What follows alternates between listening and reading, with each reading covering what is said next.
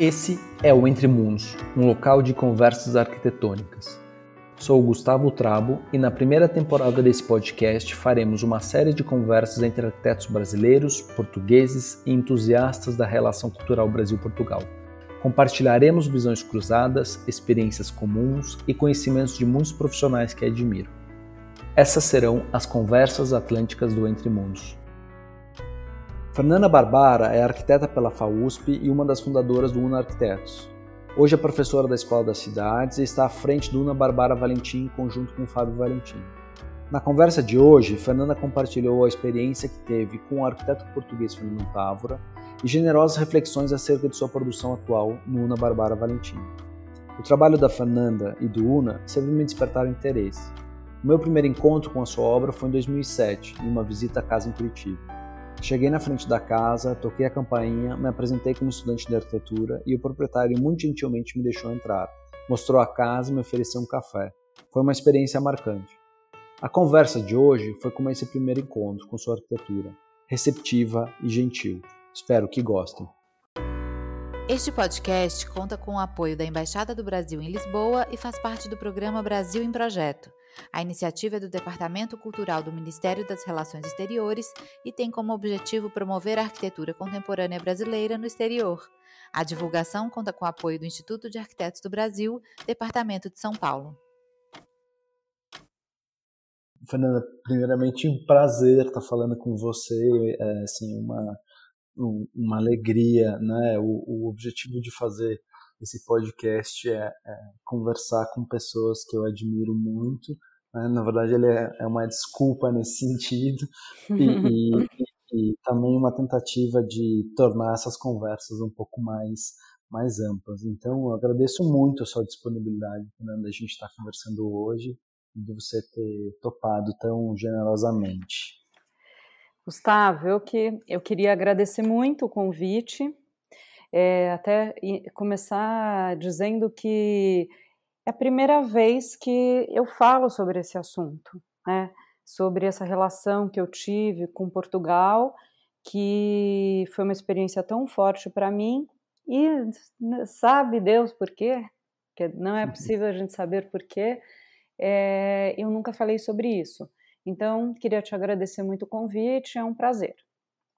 Ah, que demais. Bom, eu fico lisonjeado, então, que é a primeira vez que a gente vai, que você vai falar sobre isso, né, Fernando?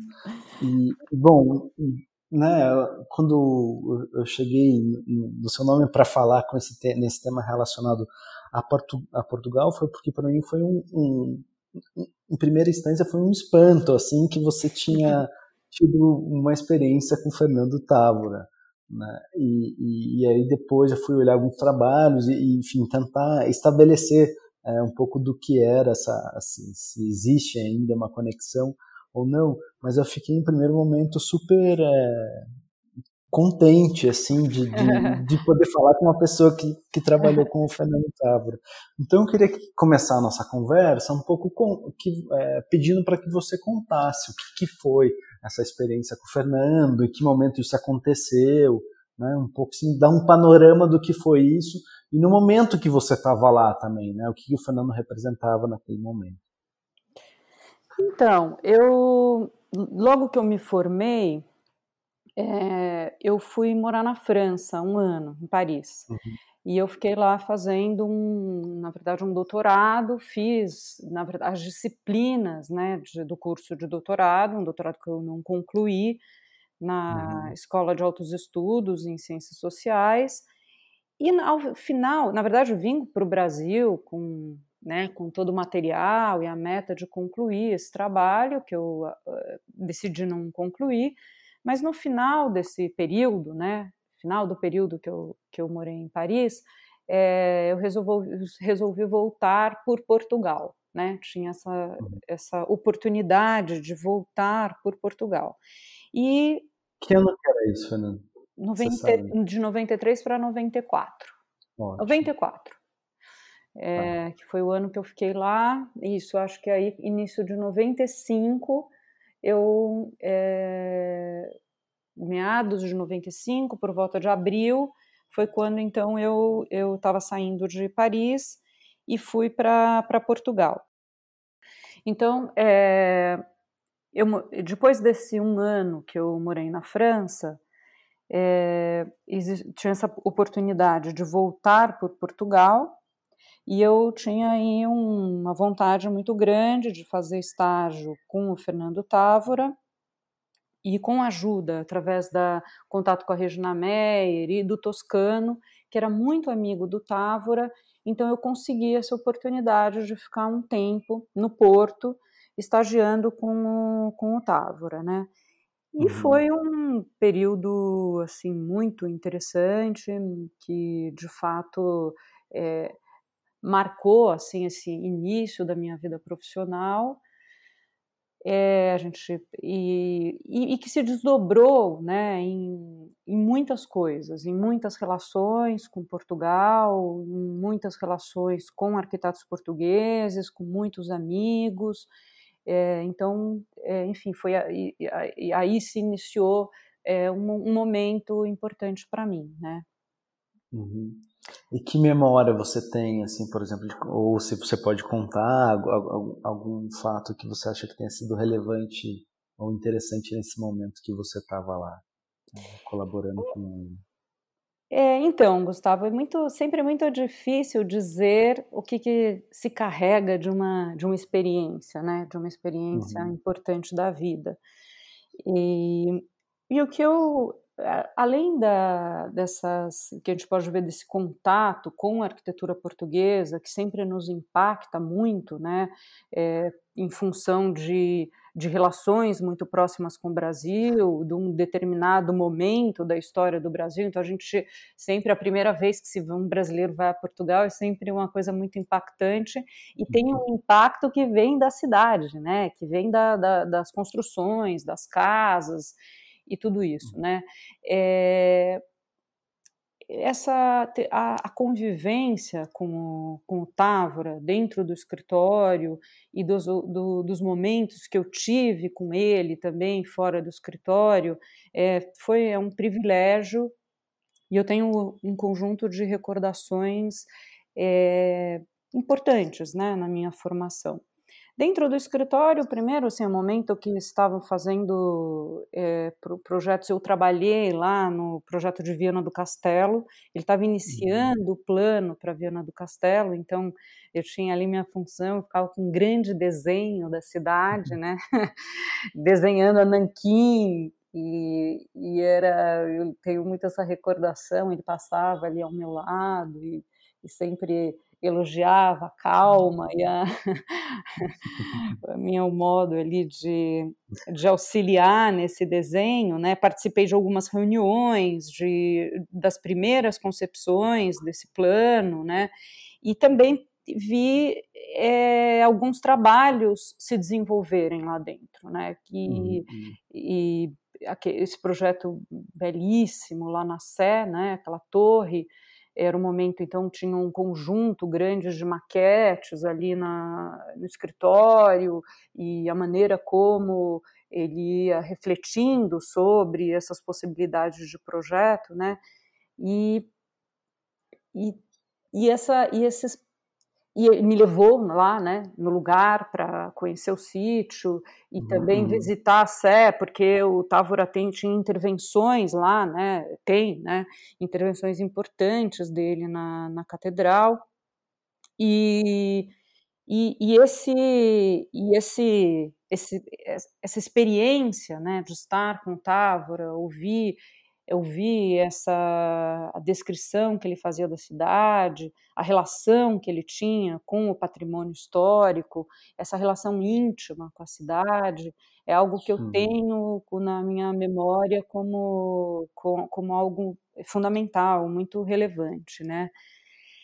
E como o processo de projeto era muito assim, distante do que você tinha aprendido na época aqui na, é, em São Paulo? Foi um choque ou, ou de certa forma parecia é, algo semelhante assim?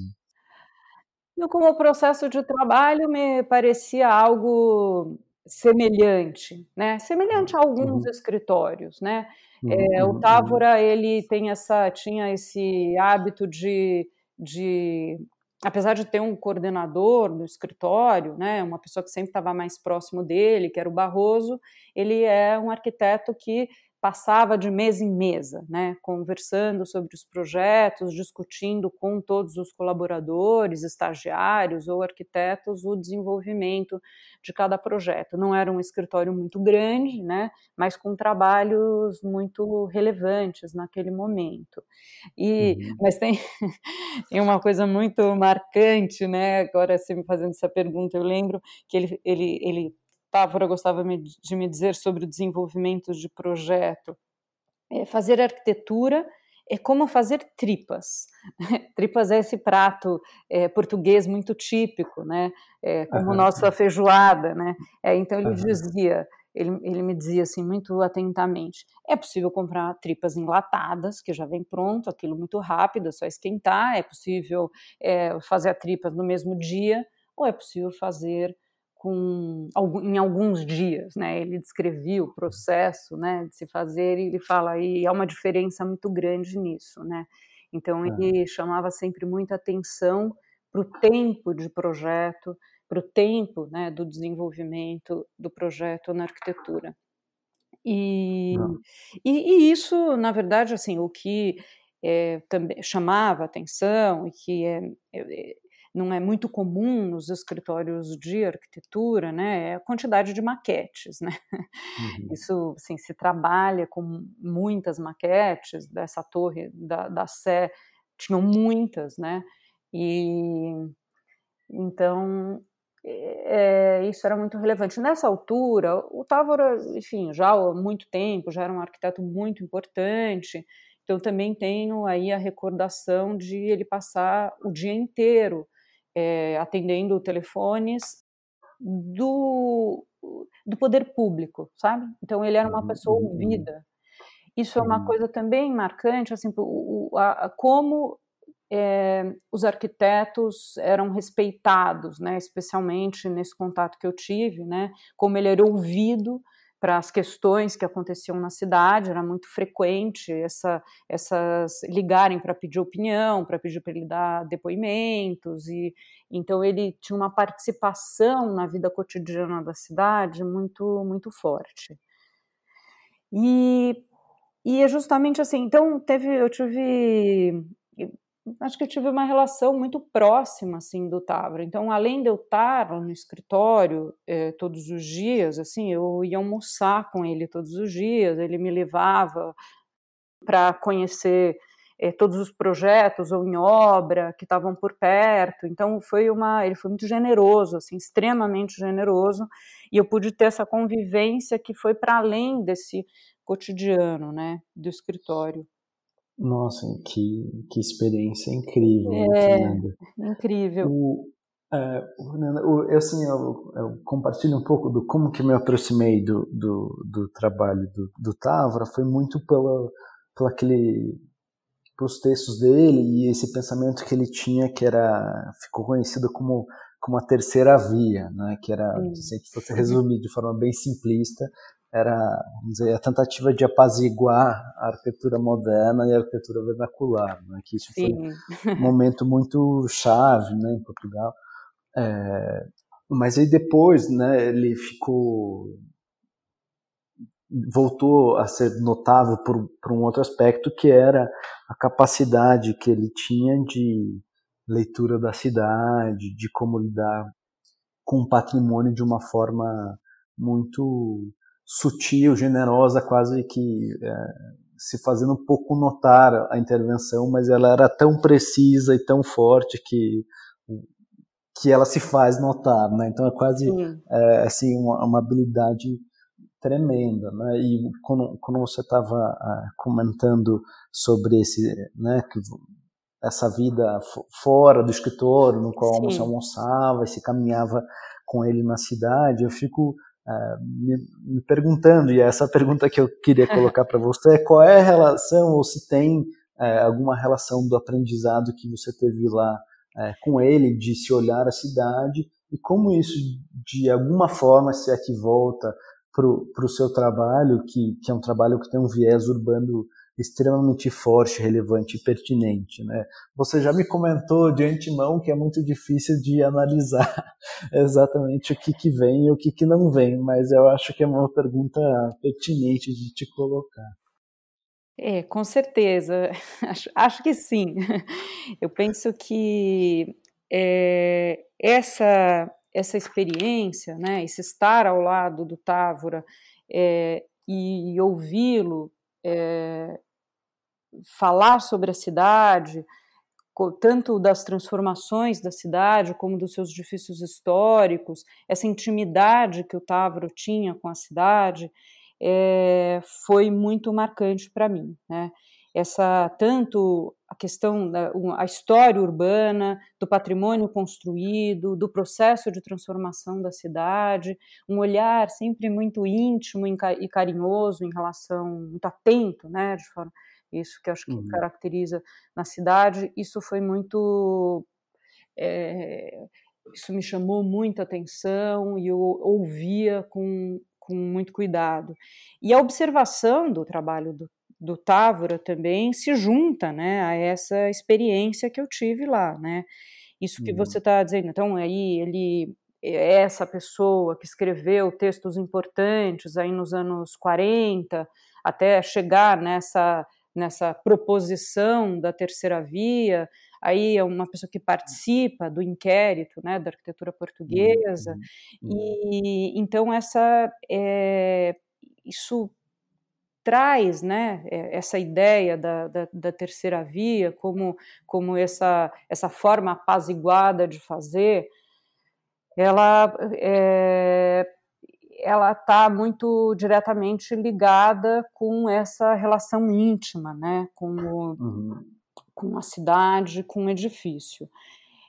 É, eu não posso deixar de relacionar essa experiência com os trabalhos que a gente desenvolveu num, no patrimônio aqui, marcadamente a Maria Antônia, por exemplo, de, num viés muito distinto, claro, porque é evidente que ele tem ali as intervenções num outro tipo de patrimônio, e nós aqui, uhum. no caso da Maria Antônia especialmente, acho que é um exemplo interessante, né, Gustavo?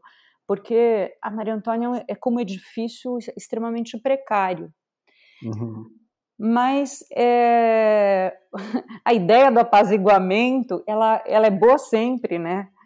Pessoa, uhum. ela é, é, é, é curioso isso, porque é, você aprende né, que mesmo em momentos, nós, nós na arquitetura temos momentos de enfrentamento, às vezes muito contundentes, é, falar da, das relações que eu aprendi no Porto e trazer para São Paulo é, a, são, são relações absolutamente distintas, né?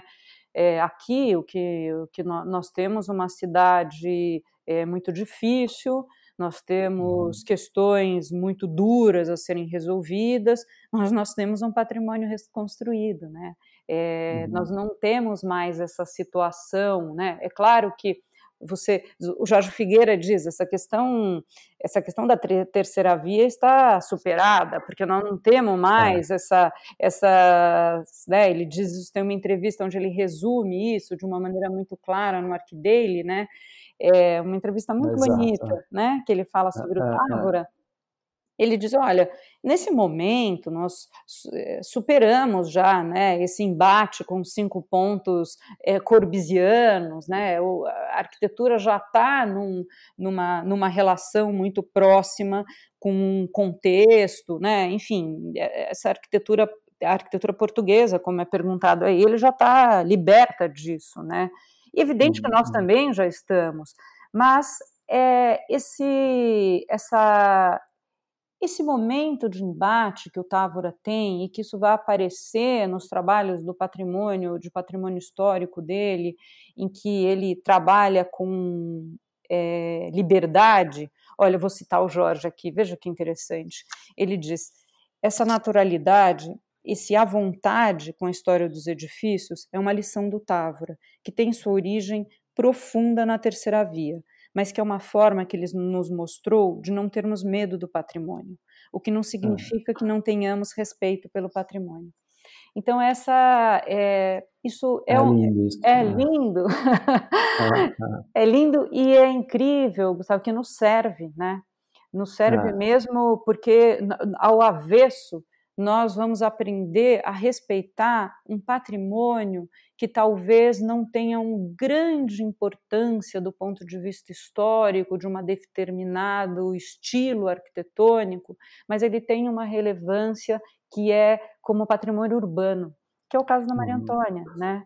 Uhum, então, uhum. esse esse olhar delicado e essa liberdade de que é uma liberdade do juízo, de poder eleger, né, dentro do que o edifício fala a você, do que o, o edifício falou na sua história para as pessoas que lá tiveram, para as pessoas que vivem esse determinado contexto urbano, né, é uma é uma sensibilidade, vamos dizer, que o que o Távora tem quando ele anda pela cidade, quando ele fala da cidade e que ele usa como um instrumento de projeto, é, é algo que me, me parece que eu consegui olhar atentamente e espero ter, ter, de algum modo, conseguido usar isso em alguns projetos que nós fizemos.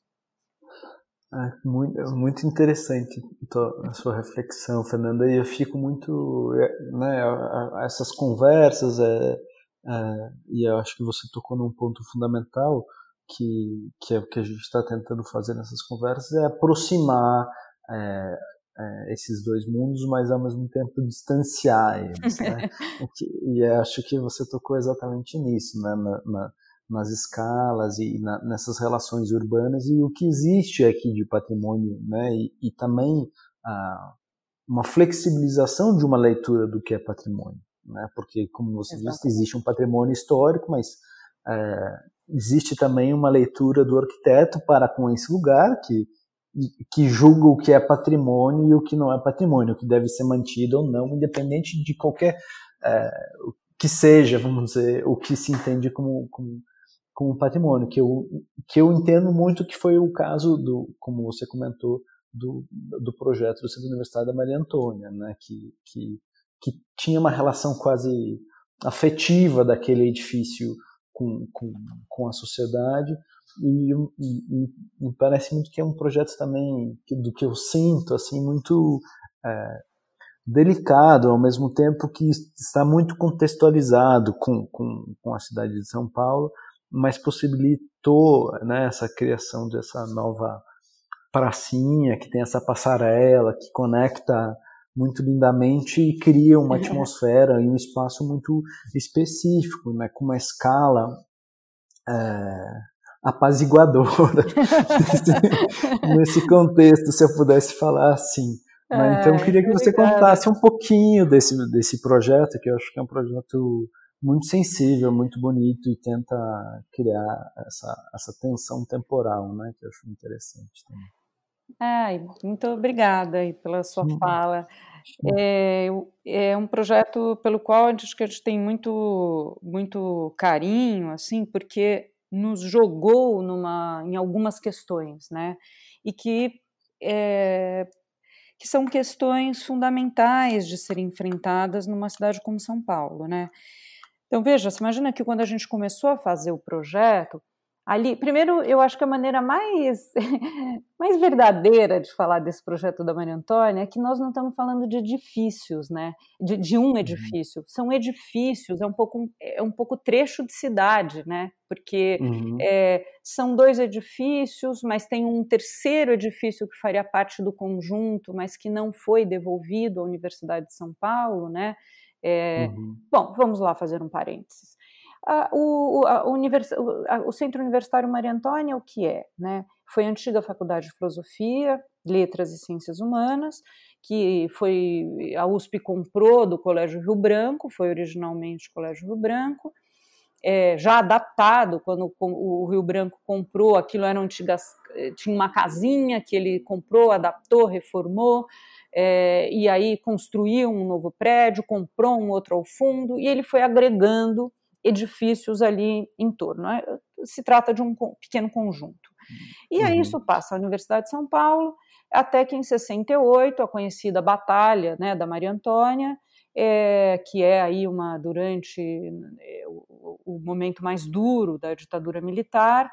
É, há um conflito, né? A, a, faculdade de filosofia é um lugar de resistência à ditadura importante. Uhum. Há um conflito entre alunos de direita, de esquerda, junto com a polícia ali infiltrada, como dizem aí os relatos. É, nesse momento há é um, um conflito muito pesado né, as fotos e todas, é um, ah, existem muitos registros, né, mas isso culmina com a morte de um estudante da USP, e terminado aí esse momento, a, a, filosofia é obrigado a deixar esse conjunto, a deixar esse edifício e ir para a cidade universitária. Então isso aí, aí a, a, é, esse conjunto é doado ao Estado de São Paulo, e aí nos anos 80 ele volta à USP com uma concessão de uso.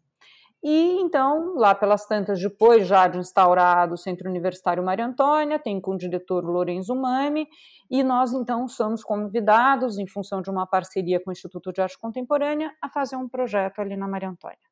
Nessa uhum. ocasião, havia até um debate, assim, os arquitetos que estavam ao redor, assim, por que, é que nós não demolíamos uma parte que não era tombada, né? Porque nesse conjunto, um edifício é tombado, o outro não aquilo para nós assim aquilo já veio como uma coisa evidente que não né? Não é pelo seu é, não vou dizer que é um representante do Art Deco fundamental mas nos parecia que não era assim que a gente tinha que olhar para esse patrimônio. E também aquilo era envoltória do edifício Rui Barbosa que é o edifício que estava efetivamente tombado tombado pela sua importância histórica, por esses acontecimentos políticos, pela importância da, da Faculdade de Filosofia.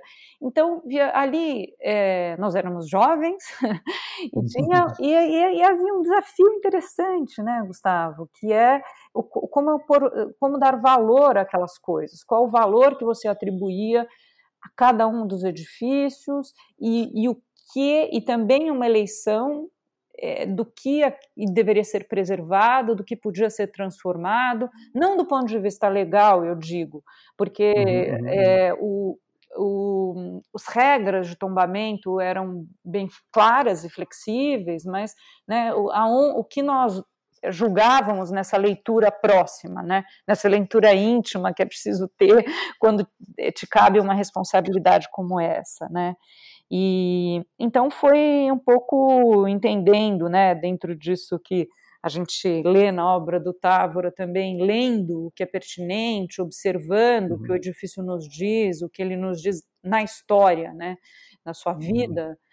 durante a história, e que a gente então fez esse edifício que a gente resume desse modo que você já resumiu, né? A gente tira o um muro da frente que ligava os dois edifícios, cria uma pequena praça, na verdade, duas pequenas praças, uma no nível da rua, que, enfim, está entre esses dois edifícios, chamado Joaquim Nabuco e Rui Barbosa, e uma e como ele está num terreno em declive, né, tem tinha lá um resto de, né, uma área remanescente, com uns puxadinhos, numa cota inferior.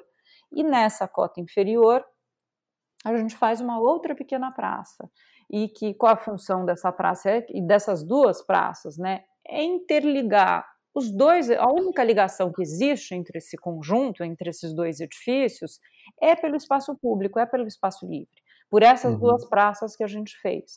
E essas praças se conectam por essa passarela que você descreveu, né? Então, direto da rua, você pode entrar em cada um desses edifícios separadamente, ou pode entrar por essa praça, atravessar a praça inferior por uma passarela, descer por rampas, e ali nessa praça de baixo você entra, pode entrar em qualquer um dos edifícios por essa cota de baixo. O que, que tem lá nesses edifícios? Tem espaços de cultura, exposições e também guarda um espaço é, acadêmico, né? Defesas de tese, cursos, né? Então tem um híbrido aí muito interessante que é um momento da Universidade de São Paulo no centro, né? No centro da cidade. Então, aí junto a essa eleição tem essa questão de deixar a fachada principal, é, que é uma fachada Art Deco de 1936, mas que já é uma fachada refeita, né? A gente tem uma pesquisa histórica que mostra que ela foi eclética e, e aí você tem uma, na verdade, essa essa fachada Art Deco é uma colagem por cima dessa outra e o edifício que vai crescendo, muitas transformações, né? E, enfim, é em cima desses parâmetros que a gente desenvolve esse projeto. Que interessante, Fernanda. E, né, pensando e olhando as imagens, quando a gente estava tava refletindo sobre essa, eh, essa nossa conversa, e, e, que entra um pouco no, no, nessa próxima pergunta. É que, Mas posso é, falar uma coisa, Gustavo? Pode, antes? lógico. É, falando disso, dessas questões, olha, eu queria, não queria deixar de dizer, nesse momento né, em que eu, eu morei no Porto, foi um momento em que eu também, lógico, é, nesse momento que a gente é jovem, né, tem uma energia enorme, eu aproveitava os fins de semana, as, noite, né, peguei o, o período que escurecia tarde, e para visitar todas as obras que eu podia, né?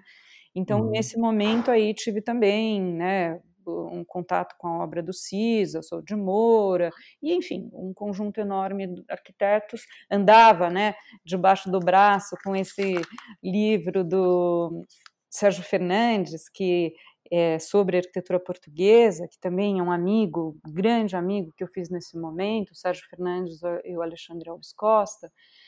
Mas, enfim, fui eh, também para além do Távora, né? É, conheci, entrei em contato com muitas, com muitas outras obras, conversava muito com o Távora sobre arquitetura portuguesa e tudo isso, né? Mas, é, evidentemente, a obra do Cisa foi já muito impactante, né? Foi o primeiro contato que eu tive com a obra do Cisa foi nessa, nessa ocasião, e foi muito impactante. E desse, de, desses, é, de, dessa obra extraordinária aí do CISA, um dos, dos impactos que mais fortes, é, lembro muito de como isso me chamava a atenção, é a questão da luz né, na obra do CISA. Uhum, uhum. É, e o CISA, nesse trabalho, com muitas, muitos espaços expositivos, enfim, visitei a biblioteca em Aveiro e já alguns espaços né, expositivos, Serralves, né? E, uhum. e aí, falando de uma relação um pouco mais direta, né? Eu não posso deixar de dizer que quando a gente foi fazer o projeto da Maria Antônia, também tinha essa questão é, de um, da luz no espaço expositivo que essas lembranças da obra do Cisa foram fundamentais. Então, se você hum. ali tem tantas é, referências o... muito diretas como indiretas, né? Mas ah, é, essas aquela luz é, rebatida Exatamente. que varre as, as paredes, né? Exatamente. A luz indireta na outra sala, que é uma iluminação alta, mas também é uma iluminação indireta.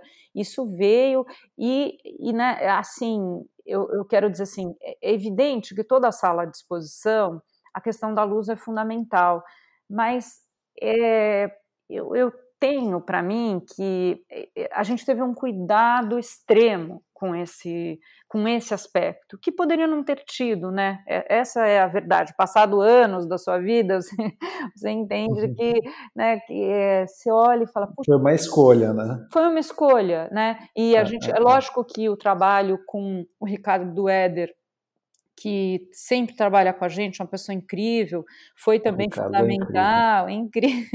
incrível. É, eu lembro, você imagina que a gente fez, ele fez, né, uma compartilhando a nossa e nossa preocupação, e ele entende muito disso também, né? Mas fizemos aí em conjunto uma maquete enorme para testar a luz da sala, né? E, ah, e fizemos umas maquetinhas das obras, porque o Instituto de Arte Contemporânea tem um acervo e com obras difíceis de serem iluminadas, né? O Sérgio Camargo, o Ilis de Castro, a Mira Schendel. Então, a gente fazia umas maquetinhas dessas obras e punha ah, nessa maquete de luz para a gente observar, né? Então, é, isso é uma, é uma recordação, assim, boa que eu tenho também desse, desse, desse primeiro momento, desse projeto.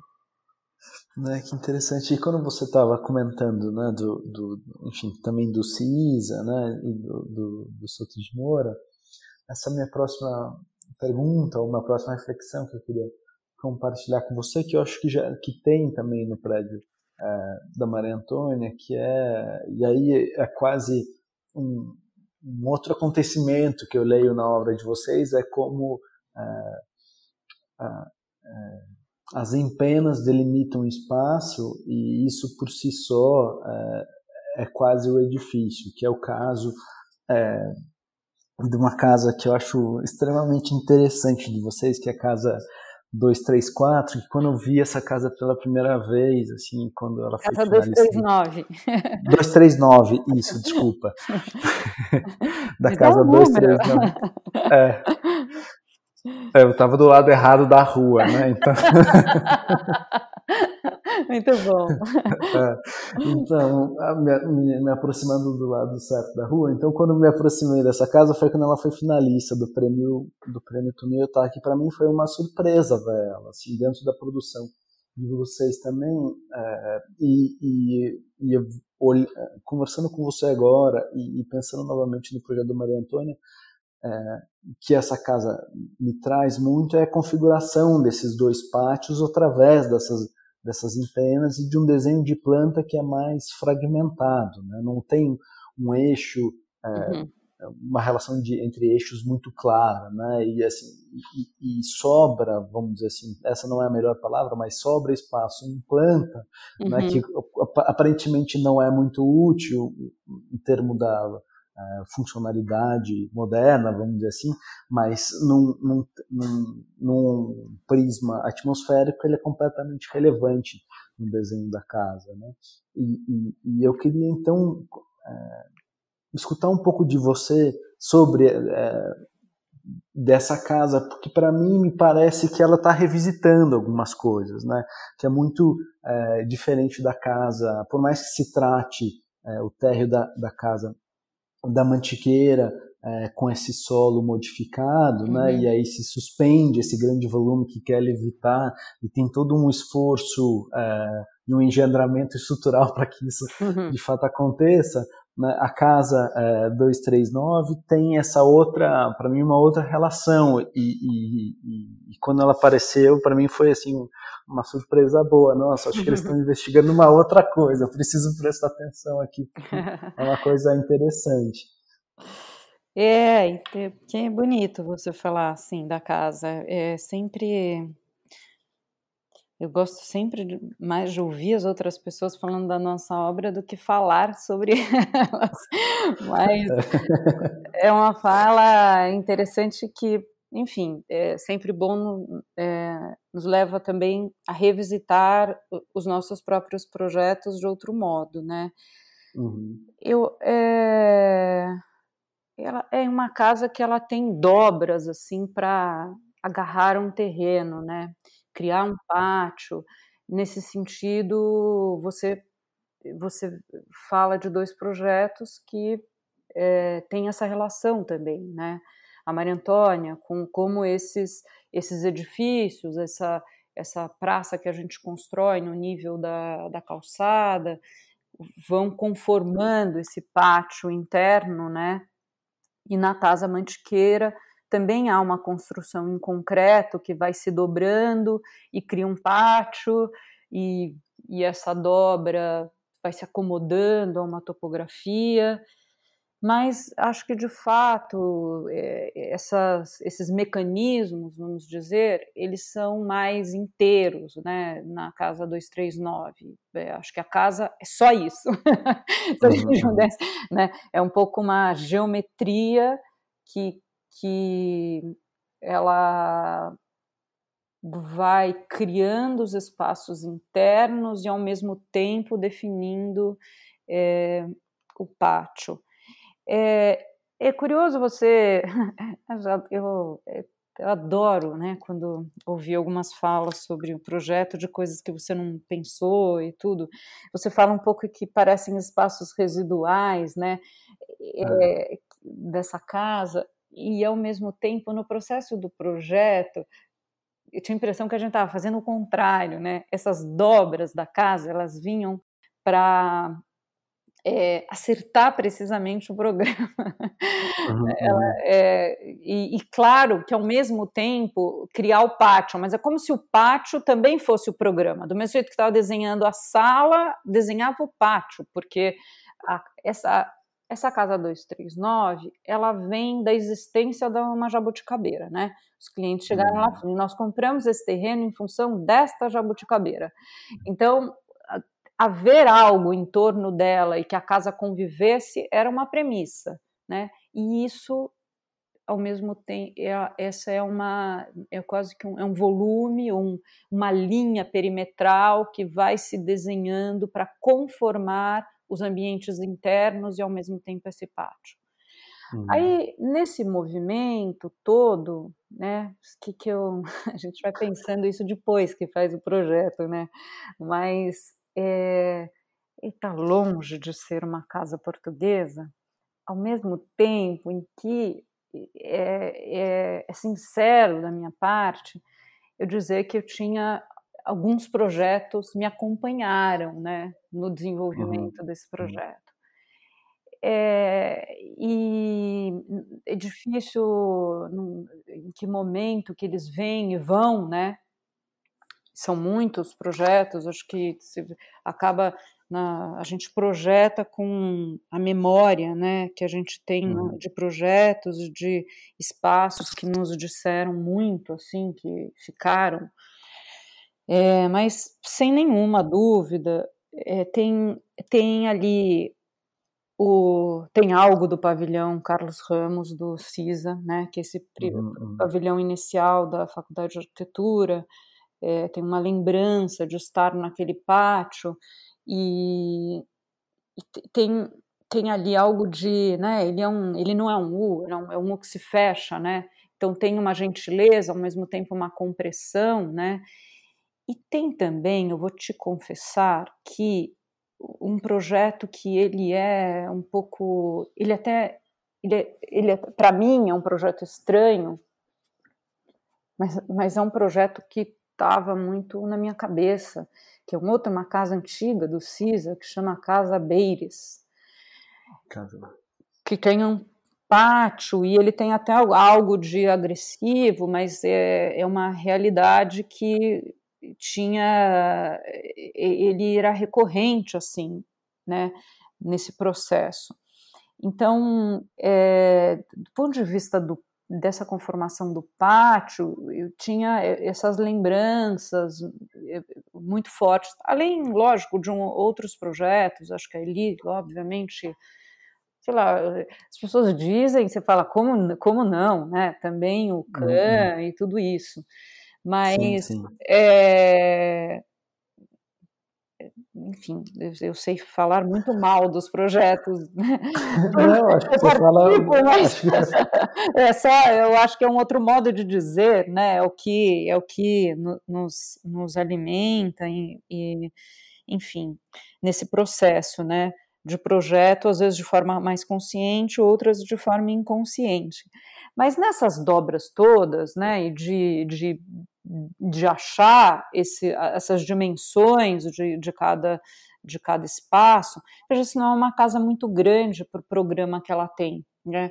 É uma casa que tem de 280 uhum. metros e tem três suítes, tem uma sala de estar, tem um escritório, tem uma sala de jantar, uma sala de estar. Então não tem ali nenhum ambiente grande, né? Eles são todos muito na medida, assim. E, e, e é o que é uma, uma coisa, né? É, eu, me, eu tenho uma lembrança muito de estar né, nesse, nesse desenvolvimento do projeto né, é, é, é, quando eu olho o projeto, me vem também uma memória muito agradável de, de pensar delicadamente em cada ambiente, em cada programa, entender se eles estavam justos e nas suas diversas questões, nas relações de luz, de dimensões e tudo isso. E nesse sentido, me vinha também muito à cabeça a Casa de Caminha, do Sérgio Fernandes. É, e é curioso, porque é, a Casa de Caminha, ela formalmente não tem absolutamente nada a ver com essa casa, né?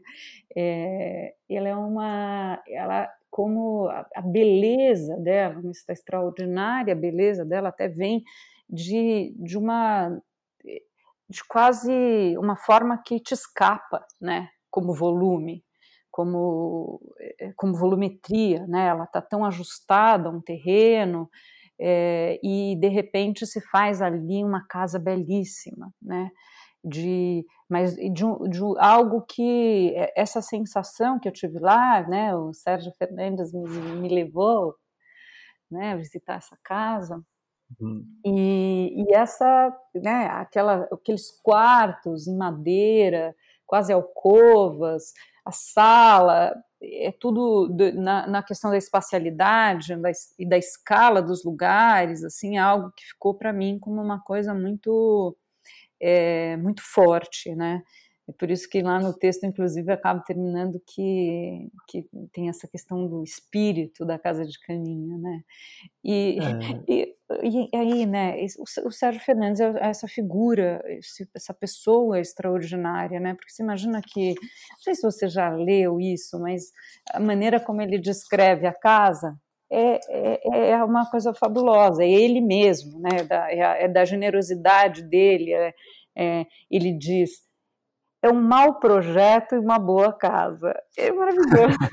É maravilhoso, né? Porque é um projeto extraordinário, ele é de uma, é, é, assim, ele é de uma amorosidade, de uma é um, uma figura tão extraordinária. Ele descreve essa casa, tem um livro sobre a casa, uma casa maravilhosa. Ele diz: um mau projeto e uma boa casa. Quer dizer, aí, aí você, né? E aí você carrega isso com você, dizendo: eu quero muito fazer maus projetos e boas casas. e, então é isso. O, o Alexandre Alves Costa, o Sérgio também são são pessoas que vêm. O Alexandre, como uma pessoa que também é tão bom arquiteto como, vamos dizer assim, historiador, ouviu uma crítico, fala, né? crítico, é. ouviu uma fala, é, ler um é. texto do Alexandre é uma coisa que é, é, é uma experiência, assim, né? É algo que você também escuta, assim, com muita atenção e, e deseja que aquilo fique em você, né?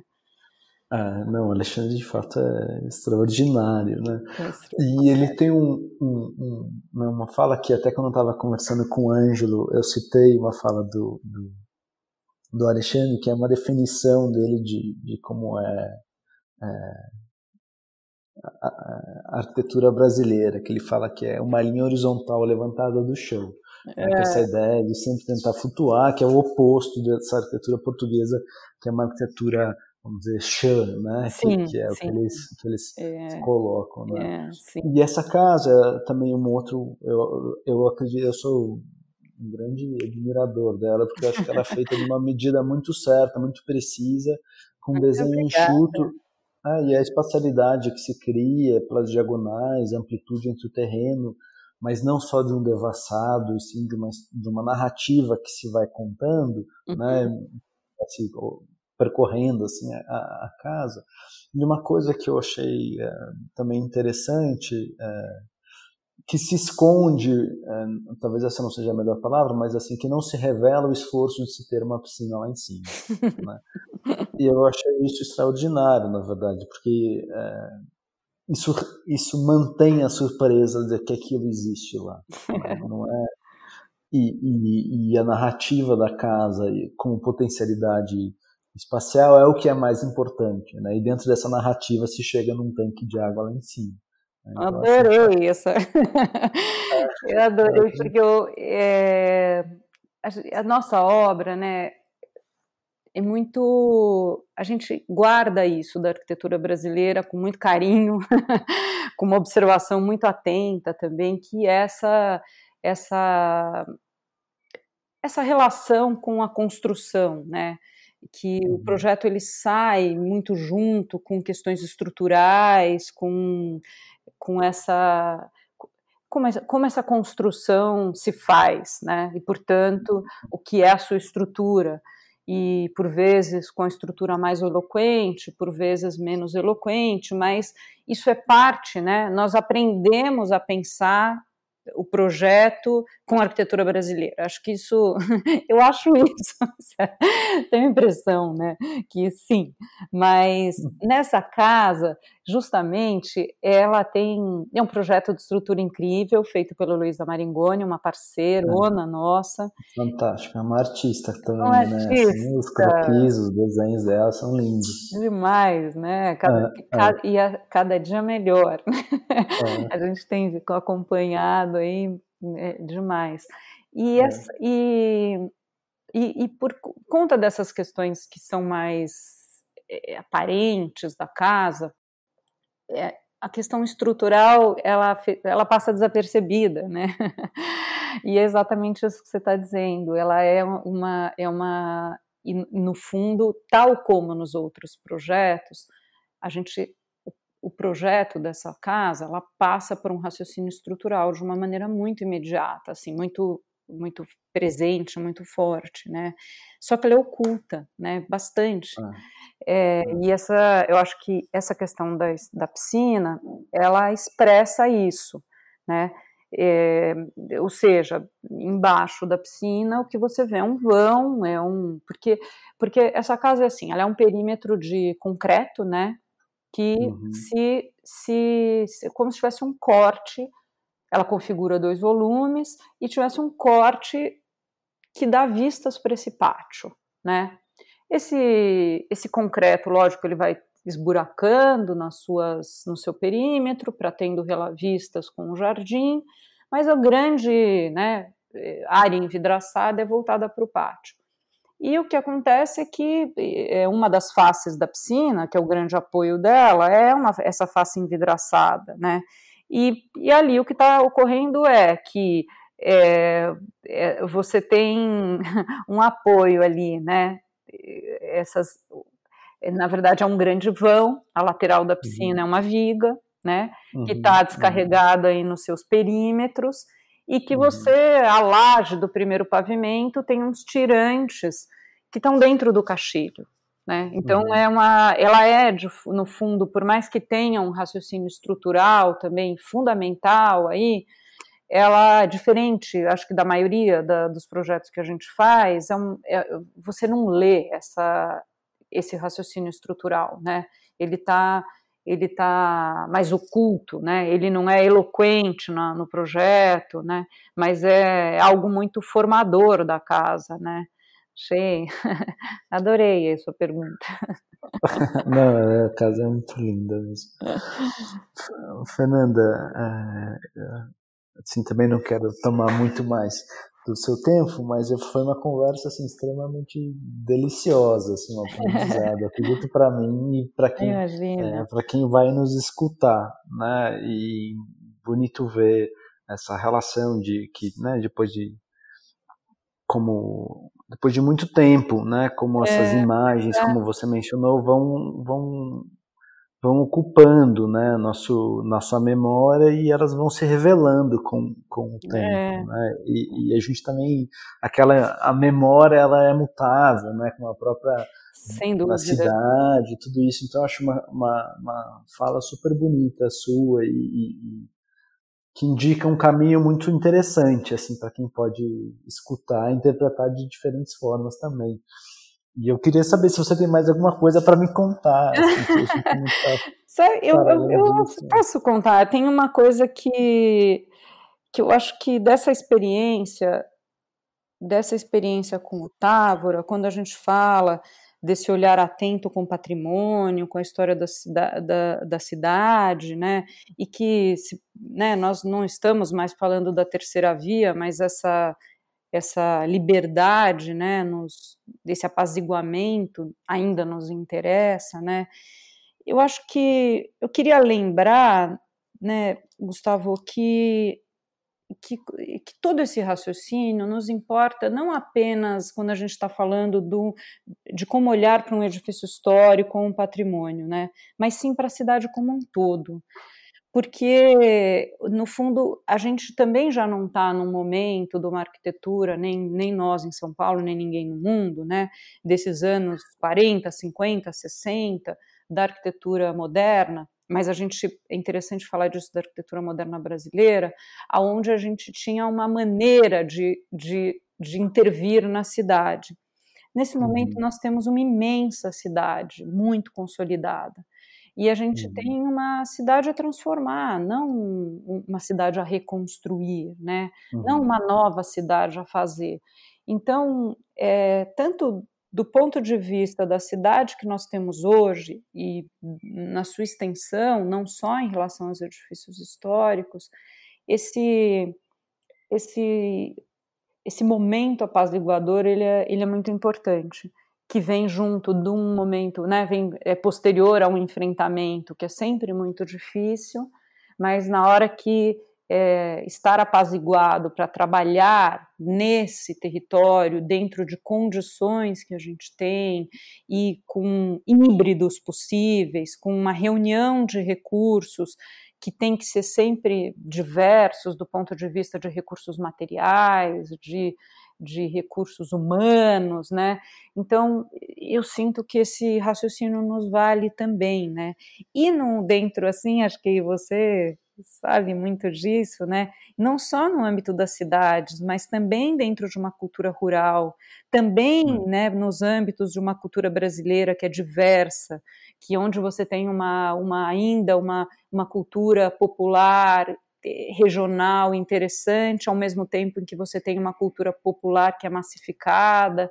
Então, é, eu sinto que é, voltar a esse raciocínio é sempre bom, porque ele, ele, ele nos fala da possibilidade de, de enfrentamento de, de um híbrido, né? enfrentamento de, um, de uma pré-existência, de realidades complexas, né? com, com que, o que nós temos né? como recurso essa atenção, né? sobretudo. Nós não temos nenhuma a normativa, a, as, as, concepções prévias, elas estão um pouco distantes, né, dos recursos que eu acho que a gente deve deve usar, né, e ter. Então guardo isso assim comigo.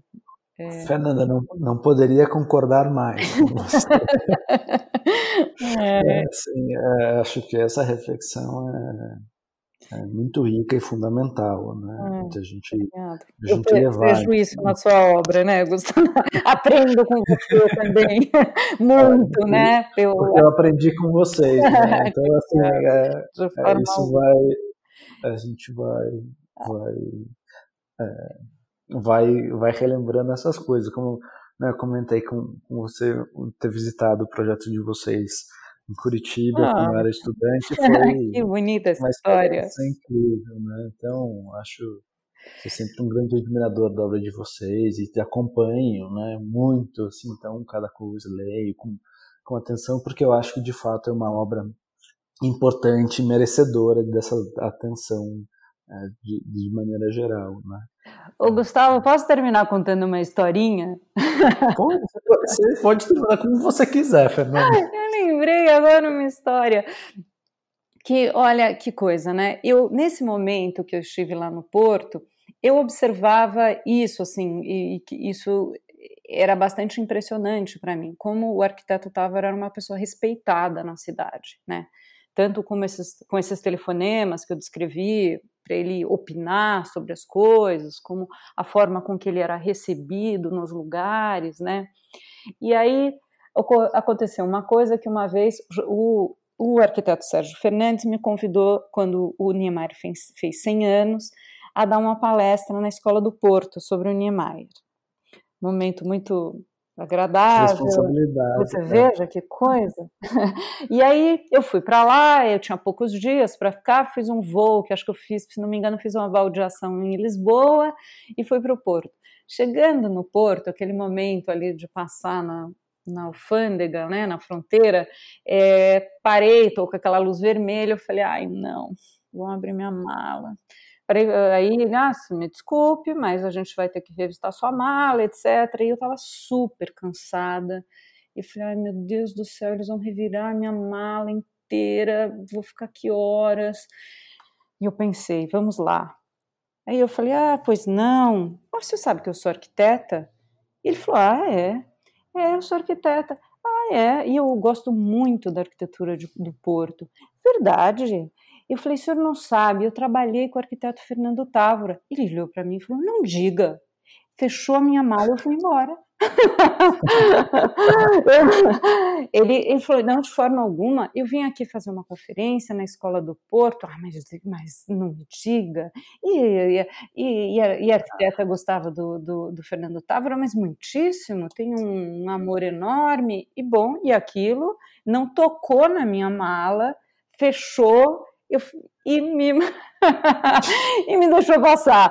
Eu quero assim, eu, eu, eu para dizer, eu tinha uma intuição de que é, havia de fato um respeito assim e que, e que transcendia né, os, as esferas da arquitetura, o Távora e a arquitetura portuguesa, né? Então isso era maravilhoso. Foi muito, foi muito bom. É. Demais. Obrigado, Fernanda. Incrível nossa conversa. Um Espero prazer. também quem escutar, quem nos escutar goste também. E eu, eu acredito que tenha muito, a nossa conversa tem muito, uh, teve muitos uh, aprendizados que, enfim, que cada um também pode replicar a maneira que, que couber. Obrigado, viu, Fernanda? Ah, eu que agradeço prazer. muito, foi um grande prazer, foi uma delícia conversar e lembrar.